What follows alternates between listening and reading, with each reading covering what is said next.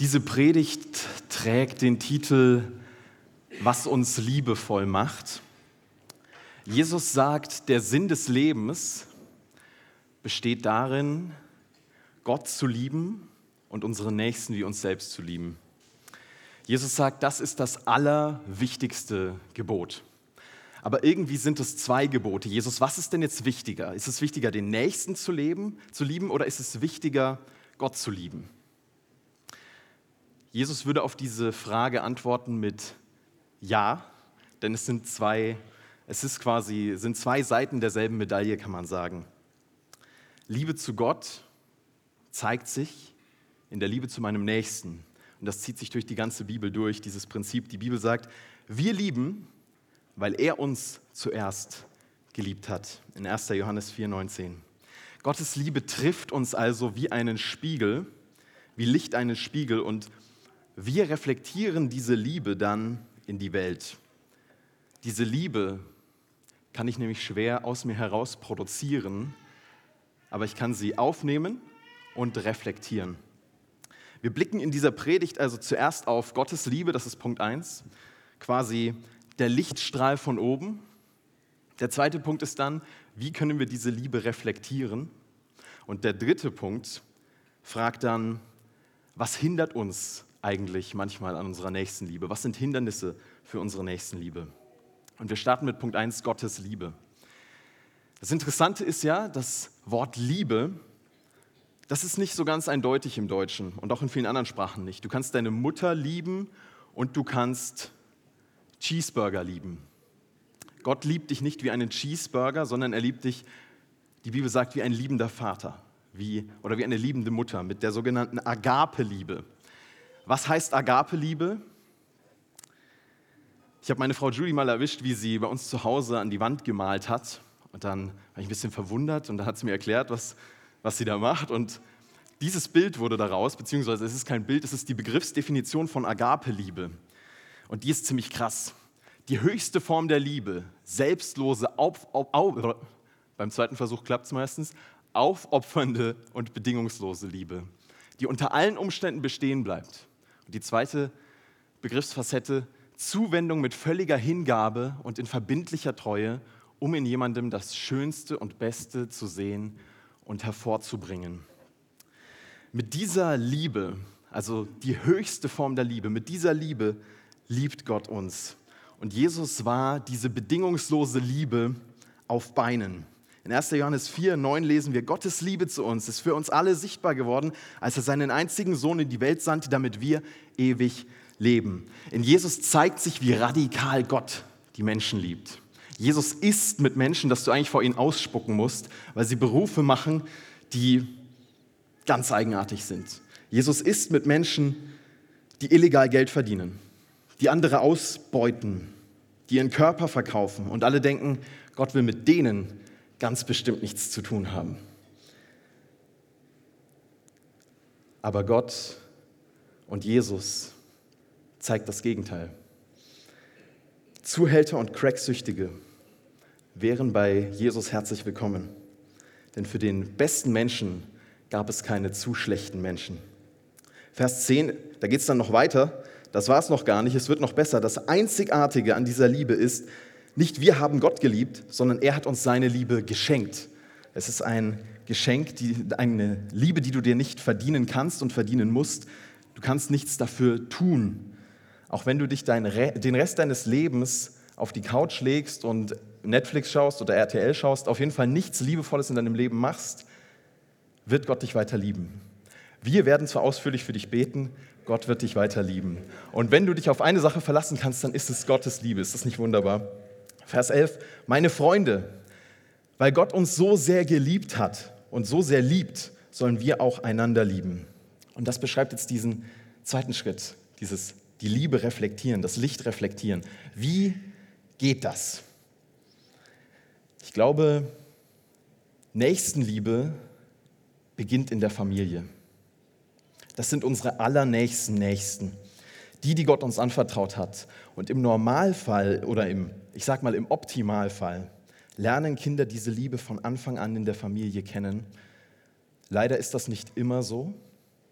Es gibt Familienstreits, die Familien für immer auseinanderreißen.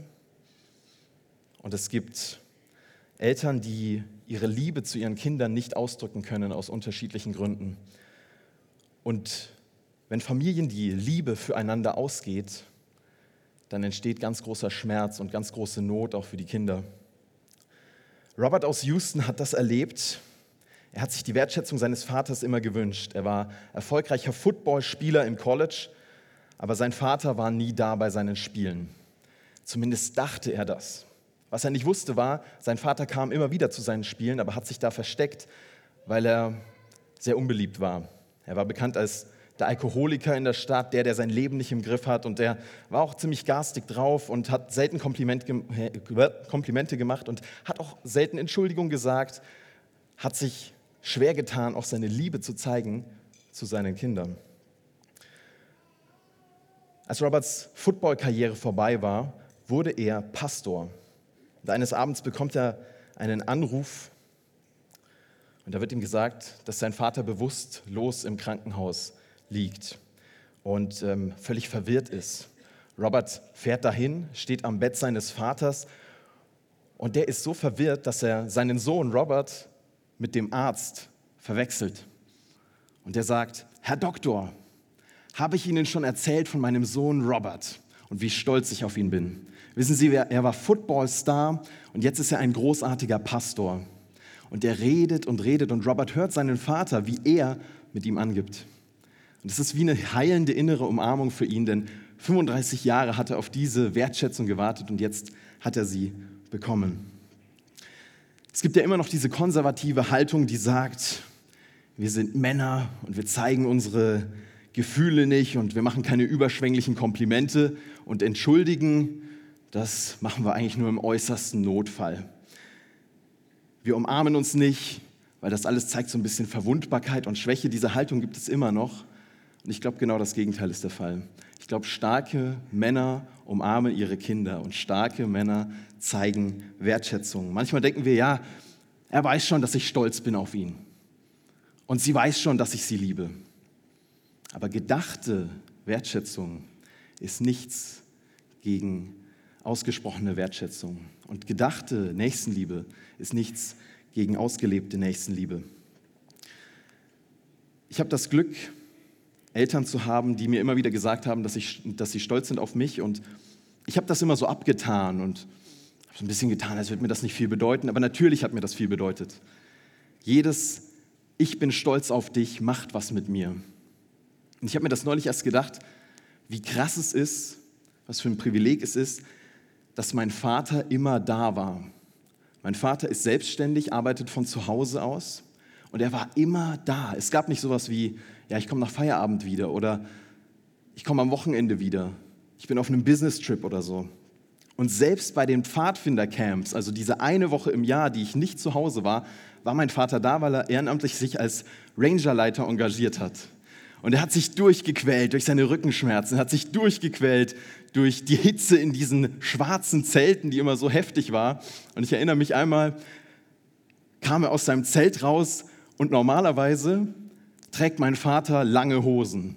An dem Tag hatte er eine kurze Hose an und hast gesehen, wie weiß seine Beine sind. Du hast wirklich eine Sonnenbrille gebraucht. So weiß waren seine Beine. Und wir haben ein bisschen drüber gekichert, aber im Endeffekt waren meine Freunde und ich uns einig, es war cool, dass er da war. Ich erinnere mich an einen Vater, der irgendwie immer da war.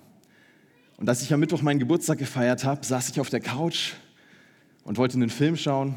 Und mein Vater hat gesagt, ich schaue mit, weil ich habe mir freigenommen für deinen Geburtstag. Das sind Kleinigkeiten, die keine Kleinigkeiten sind. So ist es häufig bei Nächstenliebe. Kleinigkeiten, die keine Kleinigkeiten sind. Als ich hier meine erste Konfirmation geleitet habe, war meine Familie da.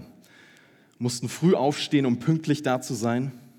Und ich erinnere mich an diesem Tag nicht mehr an viel. Ich erinnere mich nicht, wie die Bühne geschmückt war. Ich erinnere mich nicht, was ich moderiert habe oder was Martin gepredigt hat. Aber ich erinnere mich daran, dass meine Familie da war. Ich habe es ihnen nie so wirklich gesagt, aber das hat mir viel bedeutet. Kürzlich war ich bei einem Country-Konzert von Luke Combs und ein Song von ihm heißt See Me Now. Und er singt darüber, wie sehr er sich wünscht, dass sein verstorbener Vater ihn heute sehen könnte. Ich glaube, da oben sitzen viele Väter, geborgen in der Liebe des liebenden Vaters. Und sie gucken runter und denken, Mann, ich bin so stolz auf dich. Und da oben sitzen vielleicht auch gerade viele Väter, die ihre Liebe nicht zeigen konnten, die jetzt geborgen sind in der Liebe des liebenden Vaters und die sagen, ich bin so stolz auf dich. Und vielleicht sitzt jetzt in diesem Moment auch der Vater dieser Gemeinde, Udo Aschoff, da oben und guckt runter und sagt, Elia, ich bin so stolz auf euch. Denn er hat vieles, worauf er stolz sein kann. Auch diese Gemeinde ist ein Raum der Nächstenliebe. Nächstenliebe ist ja nichts, was nur in der Familie ausgelebt wird. Nächstenliebe wird auch in der Gemeinde ausgelebt. Auch das ist ein Raum der Nächstenliebe. Nach dem ersten Gottesdienst in der Thomaskirche, ich glaube, es ist einen Monat her, habe ich mit jemandem aus dieser Gemeinde gesprochen. Und ich habe ihm von einem Problem erzählt in meinem YouTube-Team, dass es dann einen Konflikt gibt, dass mich das sehr beschäftigt.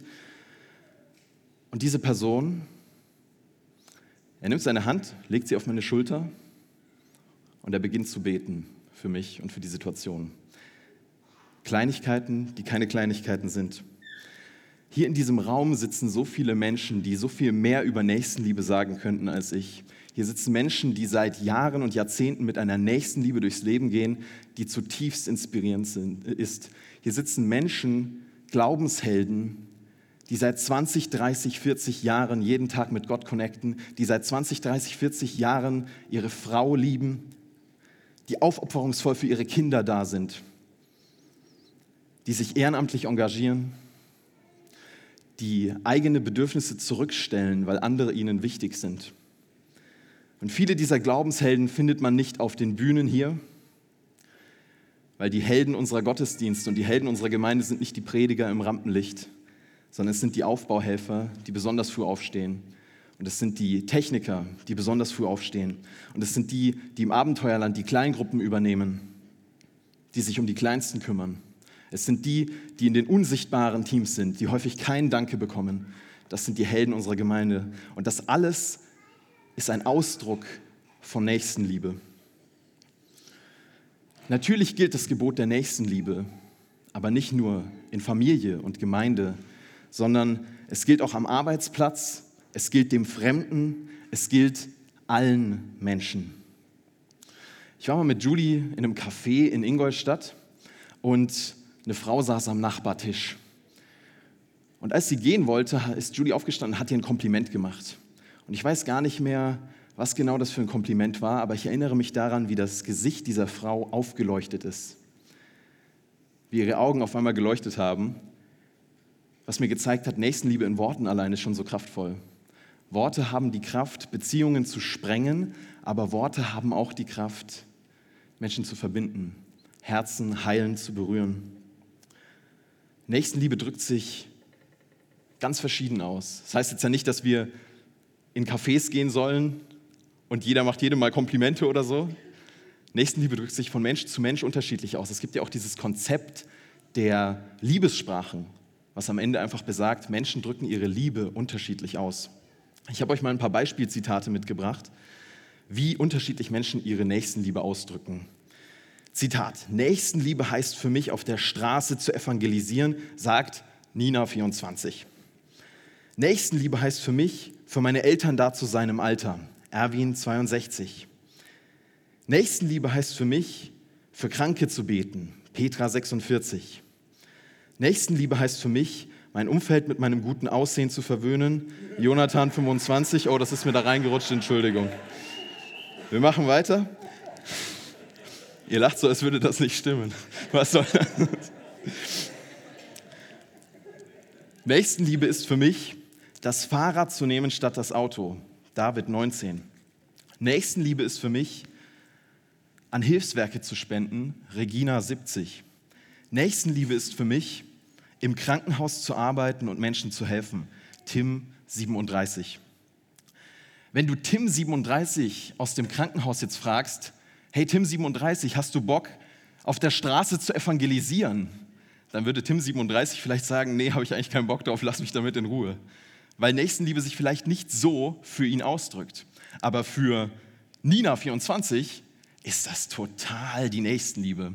Und so ist Nächstenliebe extrem individuell, hängt auch ab von der eigenen Prägung, von den eigenen Möglichkeiten.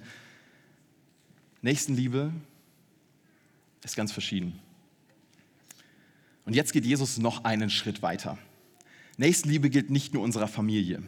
Nächstenliebe gilt nicht nur der Gemeinde. Nächstenliebe gilt nicht nur dem Fremden. Jesus sagt, liebe deine Feinde. Auch die grimmigen Menschen brauchen Liebe. Jesus sagt, selbst wenn dich die Menschen total fies und böse behandeln, sei liebevoll zu ihnen. Liebe deine Feinde und bete für die, die dich beleidigen, die dich nicht leiden können. Eine ältere Frau im Supermarkt hat das erlebt und umgesetzt. Stressige Situation an der Supermarktkasse, es sind neun Leute in der Schlange und die junge Kassiererin hat einen total schlechten Tag. Sie ist so unhöflich und diese Unhöflichkeit führt dazu, dass die Kunden ebenfalls total unhöflich reagieren. Es ist quasi ein Kreislauf, der sich immer mehr aufschaukelt. Dann gibt es ein Problem an der Kasse mit dem System und die Kassiererin muss die Chefin rufen und alle sind ungeduldig, die Schlange wird immer länger. Die ältere Dame hinten in der Reihe sieht das mit ihrer Lebenserfahrung und sagt sich innerlich, ich will Teil der Lösung sein und nicht des Problems. Als sie vorne ist an der Kasse, beginnt sie der Kassiererin gut zuzureden. Und sie sagt, hey, ich weiß, es ist gerade stressig für Sie, aber Sie machen das gut und ähm, es wird alles gut und ähm, redet ihr so ein bisschen ermutigend zu, aber das zieht nicht und die Kassiererin guckt sie nur toxisch an und, und ignoriert sie. Aber die ältere Dame macht weiter und ermutigt sie und ermutigt sie und ihr Einkauf ist besonders lang, das heißt, es dauert. Und irgendwann fängt die Kassiererin an, mit den Tränen zu kämpfen und sie sagt, mein Kind ist im Krankenhaus, ich mache mir solche Sorgen. Und die ältere Dame tröstet sie, eine andere Frau kommt aus der Schlange vorgelaufen und umarmt sie. Und die Situation und die Stimmung in der Situation verändert sich auf einmal, weil eine Person sich entscheidet, ich will Teil der Lösung sein und nicht des Problems. Ich will nicht Teil dieses Kreislaufs der Unhöflichkeit sein, der, der, der Lieblosigkeit sein, sondern ich will Nächstenliebe in diese Situation hineinbringen. Später sagt die Kassiererin, sie glauben gar nicht, wie viel mir das bedeutet hat. Eine Person, die die Situation auf einmal drehen kann. Das funktioniert nicht immer. Nächstenliebe dreht nicht immer die Situation, aber Nächstenliebe hat das Potenzial, Situationen zu drehen. Wenn du harsch und distanziert bist mit Menschen, dann kann es sein, dass du genau das erntest. Aber wenn du liebevoll zu Menschen bist und wenn du verständnisvoll mit Menschen bist und wenn du über Schwächen hinwegsiehst, dann kann es sein, dass du genau das erntest. Ich merke, wenn ich in unfreundlichen Situationen komme, in denen Menschen unfreundlich zu mir sind, dann ist meine Reaktion ganz häufig, dass ich auch unhöflich und unfreundlich reagiere. Und da merke ich, und ich merke auch aus dieser Geschichte heraus, wie viele Hindernisse es gibt für meine Nächstenliebe. Lass uns zu Punkt 3 gehen, das ist dieser Punkt über Hindernisse der Nächstenliebe. Es gibt zahlreiche. Es gibt Blockaden für unsere Nächstenliebe. Das Schöne ist ja, Gottes Liebe zu uns wird nie blockiert, sie überspringt jedes Hindernis zu dir, aber mit unserer Nächstenliebe ist es eben nicht so. Ein mögliches Hindernis für Nächstenliebe kann sein Verurteilung und Gesetzlichkeit. Das hier ist Daniela, Daniela, die als christliche Influencerin auf Instagram unterwegs war mit dem Namen Ewiglichtkind.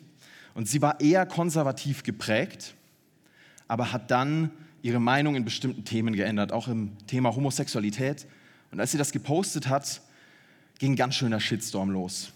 Ihre Community hat sich teilweise total beschwert. Es gab auch persönlichste Angriffe von Leuten, die am selben Morgen noch einen Bibelvers über Liebe in ihre Instagram-Story gepostet haben. Ich frage mich, wie tief kann eine Liebe sein, die zwar Bibelverse auswendig kann, aber eine Mitchristin so radikal verurteilt? Und ich kriege diese Kommentare auch manchmal mit, wenn ich auf unseren Elia-Kanälen Kurzpredigten poste. Da sind die Atheisten meistens die sehr freundlichen im Vergleich. Und da gibt es wirklich böse Kommentare, der Hauptkommentar ist natürlich, schau doch mal in die Bibel. Die Bibel ist ganz klar in dem Punkt. Die Schrift ist ganz klar in dem Punkt. Interessanterweise war das der Lieblingssatz der Schriftgelehrten und Pharisäer, die eine Frau zu Jesus bringen. Sie wurde beim Ehebruch erwischt und die Pharisäer sagen, guck mal, die Schrift ist ganz klar an dem Punkt. Hier steht, wir sollen sie töten, wir sollen sie steinigen. Aber Jesus durchbricht diese Gesetzlichkeit, durchbricht diese Verurteilung. Jesus zeigt das Herz von Gott. Er bricht die religiösen Regeln, weil Liebe für ihn drüber steht. Von Jesus lerne ich, Menschen sind wichtiger als Regeln. Wenn Jesus hier jetzt sitzen würde, der hätte keine Liste mit Häkchen, so, aha, du bist regelkonform, aha, du bist bibeltreu. Wir beeindrucken Jesus nicht mit religiösem Eifer, wir beeindrucken Jesus mit liebevollem Verhalten. Ein weiteres Hindernis für Nächstenliebe kann sein Heuchelei. Hast du schon mal in einem Restaurant gemerkt, dass die Kassiererin bzw. die Kellnerin in dem Fall nur freundlich ist, weil sie dein Trinkgeld möchte? Oder du bist in eine Gemeinde gekommen und hast dir gedacht, hm, die Begrüßung, die war jetzt irgendwie aufgesetzt. Ich merke, dass ich manchmal hier am Sonntagmorgen ein Lächeln aufsetze, obwohl ich das gar nicht eigentlich müsste. Und die Bibel sagt da was ganz Spannendes zu. In Römer 12,9 steht: Täuscht nicht nur vor, andere zu lieben, sondern liebt wirklich. Oder in anderen Übersetzungen: Die Liebe sei ungeheuchelt. Judy war kürzlich am Set von Tatort hier in Erlangen. Und bei solchen Schauspielarbeiten kommt es häufig vor, dass Passanten die Polizei rufen, weil sie denken: Warte mal, das ist jetzt wirklich eine Schlägerei. Das könnt ihr mal googeln, ist ganz spannend, was da passiert. Sie denken, das ist ein Tatort. Dabei ist es eigentlich nur der Drehort für den Tatort oder für ein anderes äh, filmisches Meisterwerk. Ähm, ich frage mich für diese Gemeinde, wenn die Leute hier reinkommen, ist die Liebe, die ihnen begegnet, echt oder ist diese Liebe gespielt? Denn eins ist völlig klar, wir kommen hier nicht zusammen, um Nächstenliebe zu spielen. Diese Gemeinde ist kein Drehort für gespielte Liebe, sie ist ein Tatort für gelebte Liebe. Eine weitere, ein weiteres Hindernis für Nächstenliebe kann sein, emotional überlastet zu sein oder belastet zu sein. Ein Herz, das voller Angst ist, ein Herz, das voller Stress ist, ein Herz, das voller Sorgen ist, tut sich manchmal schwer zu lieben. Und all das kann unsere Liebe für andere lähmen. Was unsere Liebe auch lähmen kann, ist die emotionale Last des Weltgeschehens. Denn als empathische Menschen macht uns das Leid der Welt natürlich betroffen. Aber wenn mich das Leid der Welt so sehr einnimmt, dass ich gelähmt bin, dann bringt das niemandem etwas. Und dieses Phänomen hat interessanterweise auch einen Namen, das heißt Empathieerschöpfung. Und das ist schlimm für die mentale Gesundheit, schlimm für die Betroffenen, Natürlich ist es wichtig, das Leid der Welt an sich heranzulassen. Aber die Wahrheit ist auch, es darf mir gut gehen, wenn es anderen Leuten schlecht geht. Die Leute in den Kriegsgebieten werden nicht glücklicher, nur weil ich unglücklich bin. Der Unfrieden der Welt darf mir nicht meinen Frieden kosten, nicht dauerhaft. Denn aus diesem Frieden heraus bringe ich doch Frieden in mein Umfeld und bringe ich doch Liebe in mein Umfeld. Jetzt gibt es aber auch die andere Seite der Medaille. Ein weiteres Hindernis für Nächstenliebe, Gleichgültigkeit. Wenn mir das Leid der Welt völlig egal ist, dann ist das auch ein Warnzeichen. Die Bibel sagt in Römer 12 auch, hasst alles Böse und stellt euch auf die Seite des Guten. Liebe sagt nicht, ist mir alles egal. Die Liebe liebt nur, wenn sie auch hasst. Das heißt, Liebe erzeugt Hass auf das Böse. Weil wir Kinder lieben, hassen wir Kindesmissbrauch. Weil ich Katzen liebe, hasse ich Tierquälerei. Weil wir jüdische Menschen lieben, hassen wir Antisemitismus.